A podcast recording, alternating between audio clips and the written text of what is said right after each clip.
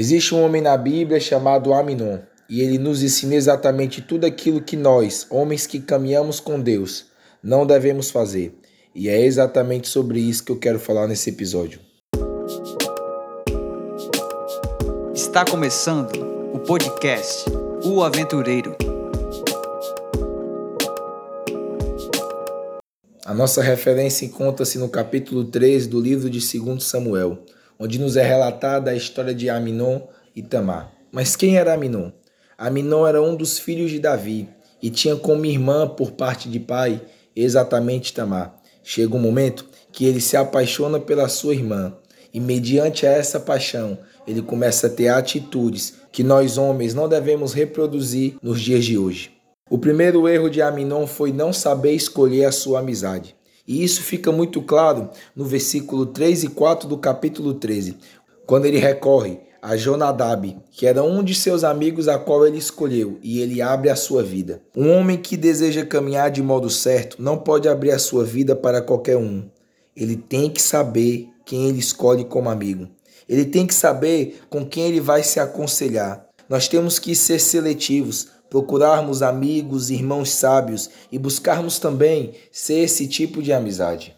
Aminon não soube escolher o seu amigo que era mais próximo, a qual ele contou a situação, e isso prejudicou ele. A Bíblia diz que Jonadab era muito esperto. Aminon recebe o seguinte conselho: Deite-se na sua cama, finja que está doente. Quando seu pai vier visitá-lo, diga-lhe, por favor, permita que a minha irmã Tamar venha e me dê de comer que ela prepare a comida diante de mim, para que eu coma de sua mão. Quando Jonadab estimula Aminon a fazer isso, ele está dando a ideia para que um contexto seja criado e para que Aminon fique sozinho com Tamar e a partir dali tire proveito da sua irmã. E é aqui que se encontra o segundo erro de Aminon. Aminon não teve senso crítico mediante ao conselho que lhe foi dado. Um homem de Deus precisa ter discernimento de tudo que é falado e estimulado diante dele. Nós não podemos sair por aí aceitando e vivendo tudo que nos é proposto, porque na realidade, muitas das vezes, a concepção que é pregada e estimulada de homem pelo mundo é um homem sem limites, onde ele pode fazer o que ele quer, mas quem caminha com Deus não é assim. O homem que caminha com Deus é um homem com limites. Porque um homem sem limites é um destruidor em massa. Olha o caso de Aminon. Recebeu um conselho louco, sem limite, sem respeito, sem sabedoria, sem um preço a ser pago para ter Tamar, e ele destrói a vida de Tamar.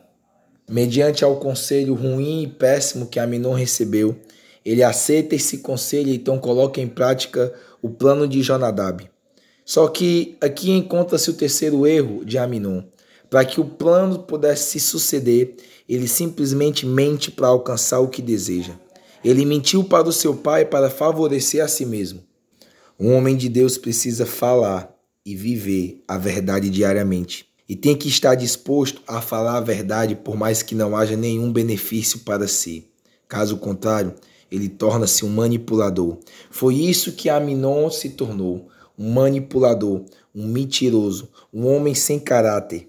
Sabe qual a consequência disso? É que quem mente a primeira vez, quem mente a segunda e vai pegando confiança, começa a se tornar um mentiroso que busca viver condicionado a sempre favorecer a si mesmo.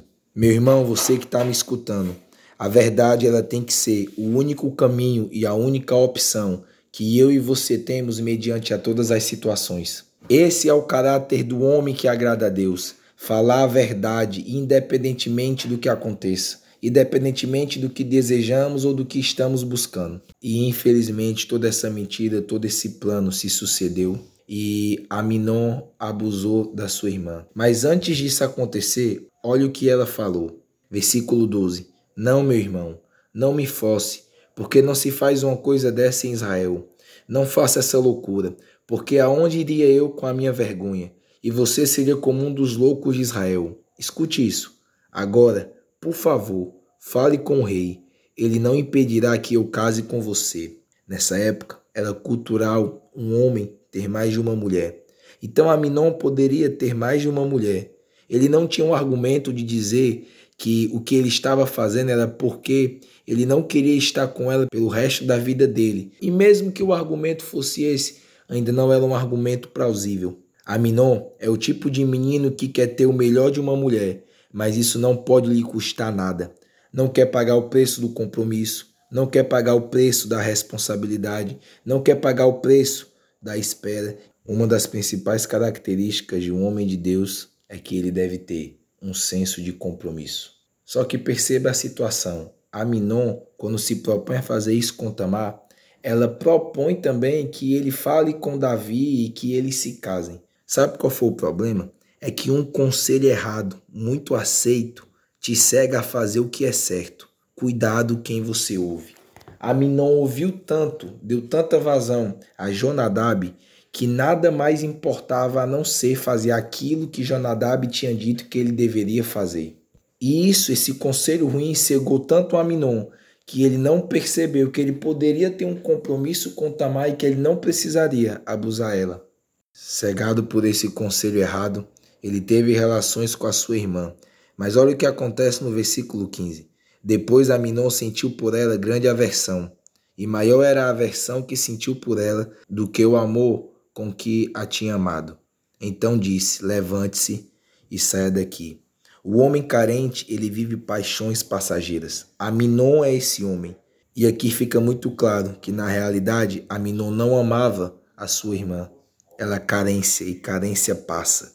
O homem carente vive paixões passageiras. Esse é o exemplo de Aminon. Ele não amava Tamar. Ele queria apenas saciar a carência que havia nele, porque depois de ter Tamar, ele não queria mais ela. Nós precisamos tratar a nossa carência de modo urgente, porque um homem carente vive paixões passageiras. E por fim, Aminon sabia o que deveria fazer. Quando Tamar falou para ele, ele sabia que se ele pedisse ao rei, o rei iria conceder. O homem de Deus, ele é obediente. Aminon sabia que a sua atitude era errada, mas mesmo assim não teve temor. Se você, quando ouvir esse podcast, lembrou de alguém, envie para esse seu amigo. O meu desejo é que eu e você nos tornemos cada vez mais os homens de Deus a qual o Senhor espera para essa geração. Que Deus te abençoe e até o próximo episódio.